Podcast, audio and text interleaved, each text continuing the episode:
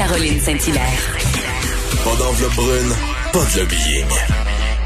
Juste la vraie bonne radio, dans les règles de l'art. Cube Radio.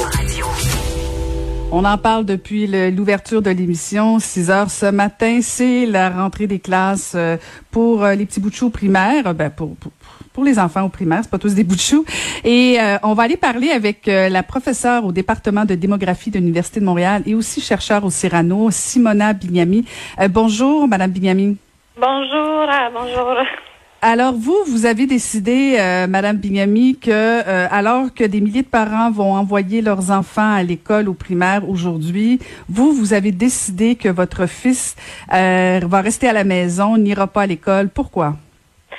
Parce que je trouve que dans, dans le contexte actuel où la, transmission communautaire est très élevée et la transmission de la, de la COVID, de la transmission communautaire de la COVID est très élevée et encore en forte croissance, euh, il, il ne garantit, il ne garantit pas sa sécurité et aussi en tenant compte que je suis chanceuse, je suis en télétravail et je peux le faire, euh, ça permet de, de, de contribuer au, bien de la collectivité donc de réduire le nombre des, des enfants qui seront en circulation, qui seront dans les classes, euh, que à ce moment, c'est euh, c'est un enjeu important.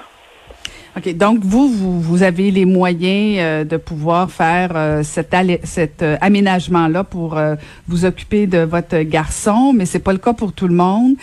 on voyait un petit peu partout que tout est une question d'équilibre et que, bon, l'éducation est importante pour, pour les enfants. Vous, vous avez fait une étude et, selon vous, il y a effectivement une transmission chez les enfants. Parlez-nous un peu de cette étude que vous avez faite au sein de Cyrano. Oui. Donc, euh, nous avons nous avons compilé les données que Santé Montréal publie à chaque semaine euh, sur la distribution des cas de COVID-19 euh, par âge, donc par grand groupe d'âge. On a les enfants des, du primaire, en gros les 0-9 ans, les enfants du secondaire 10 à 19 ans et ensuite tous les autres groupes d'âge. Et ce que nous avons essayé de regarder sur l'île de Montréal, donc où nous avons à disposition ces données, comment l'infection a évolué au cours du trimestre d'automne. Parce qu'on s'entend qu'au début des classes, en septembre, il y avait presque aucune transmission à Montréal. Et maintenant, on s'est rendu à, bon, ça, ça, dépend des journées, mais disons en moyenne à, à 1000 nouveaux cas par jour. Donc, nous, nous avons essayé de retracer dans quel groupe d'âge le virus a commencé à se diffuser et où à où on un, taux d'incidence, ça veut dire un nombre de nouveaux cas plus élevé. Et ce que nous avons remarqué est que euh, ça a été vraiment chez le groupe des enfants de 10 à 19 ans qu'on a observé une augmentation de l'incidence bien avant que euh, l'incidence a commencé à augmenter chez les adultes de 30 à 49 ans, qui en gros représentent le groupe d'âge de leurs parents, des travailleurs essentiels, etc. Donc, ceci veut dire que euh, même si généralement le, gouvernement du Québec et la santé publique a indiqué que la transmission chez les enfants est une conséquence de la transmission communautaire, c'est pas ça qu'on voit dans les données pour Montréal. Parce que si la transmission chez les enfants est que au résultat de la transmission communautaire, on devrait voir que le nombre de nouveaux cas augmente d'abord pour les adultes à un taux plus élevé chez les adultes et ensuite chez les enfants. Et c'est pas ça que nous avons pas vu, que nous avons vu, pardon. Donc, c'est plutôt préoccupant. Cette étude-là euh, va être rendue publique euh, demain. Euh, mais si, qu'est-ce qu'on aurait dû faire à ce moment-là? Est-ce que ça aurait été plus, plus, plus à, plus, comment je pourrais dire ça, plus avisé de, de, de, garder tous les enfants à l'école, à la maison, plutôt que de les retourner ce matin au niveau du primaire? Est-ce que vous pensez vraiment que ce serait rendre service à ces enfants-là au niveau de l'éducation? Donc, je pense qu'il faut penser à, à, l'horizon temporal qu'on vise. OK?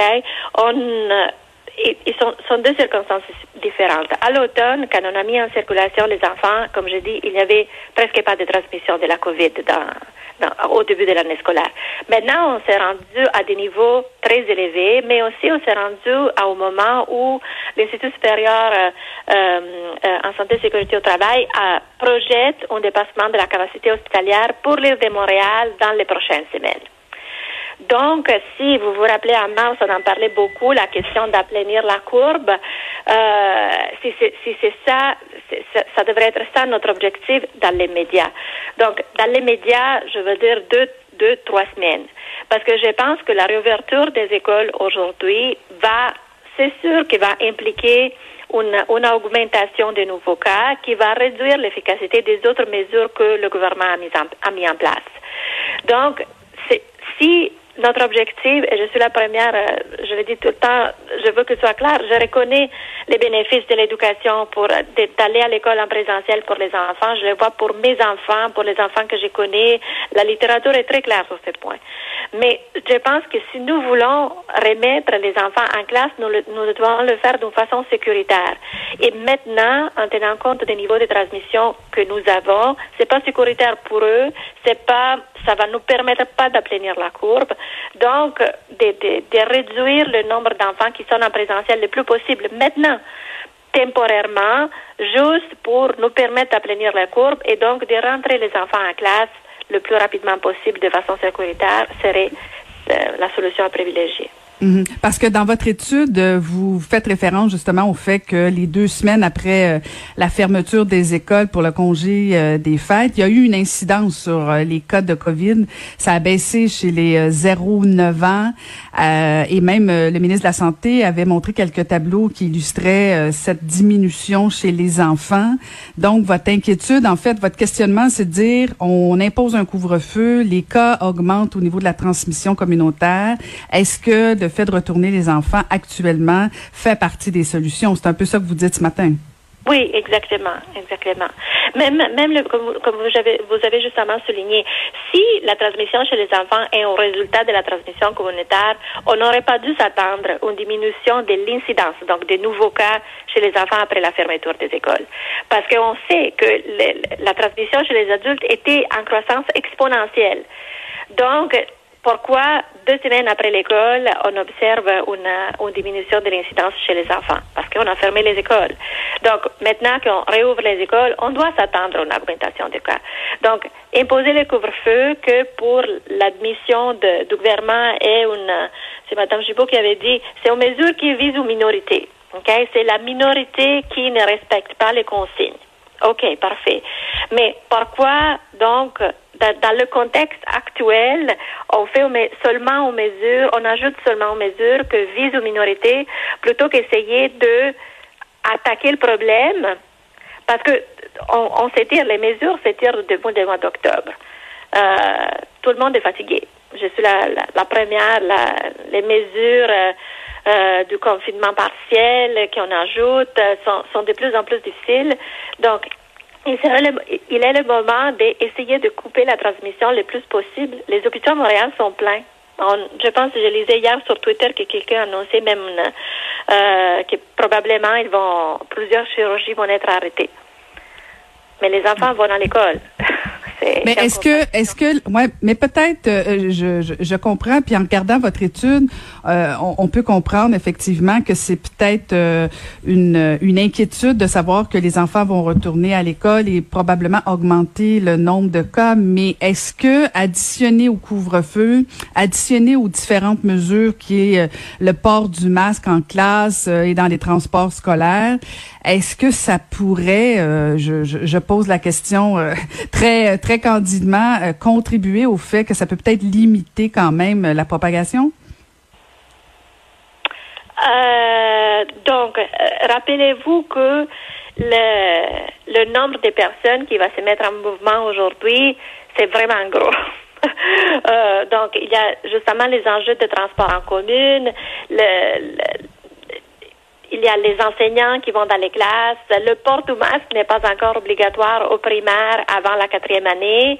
Euh, les enseignants même ne doivent pas porter le masque en classe euh, en bas du quatrième année parce qu'ils sont s'ils sont à, à, plus que deux mètres de distance. Les classes sont pleines. Il y a des gros problèmes de ventilation. Euh, c'est sûr que, que dans, on, va le voir euh, probablement déjà dans une semaine que le nombre de cas va augmenter. Et, c'est un effet à ricocher. un cercle, c'est vraiment un cercle vicieux. Ça va commencer à, monter chez les enfants, ensuite chez les adultes. Nous sommes plus dans une, nous avons très peu de marge de manœuvre. Euh, du point de vue des capacités hospitalières pour, pour pouvoir euh, absorber ou, ou gérer ce type d'augmentation. Ouais, ben je je je, je sais pas si j'ai le droit de vous dire ça. J'espère que vous vous trompez. Euh, je, je doute pas du tout de votre étude, euh, mais j'espère j'espère que j'espère que ça va bien se passer. En tout cas, on va suivre ça attentivement. Euh, je rappelle que vous êtes professeur au département de démographie de l'université de Montréal et chercheur au Cyrano. Donc les gens pourront dès demain consulter euh, votre étude. Merci beaucoup, Madame Bigami. Merci beaucoup. Bye bye. Merci.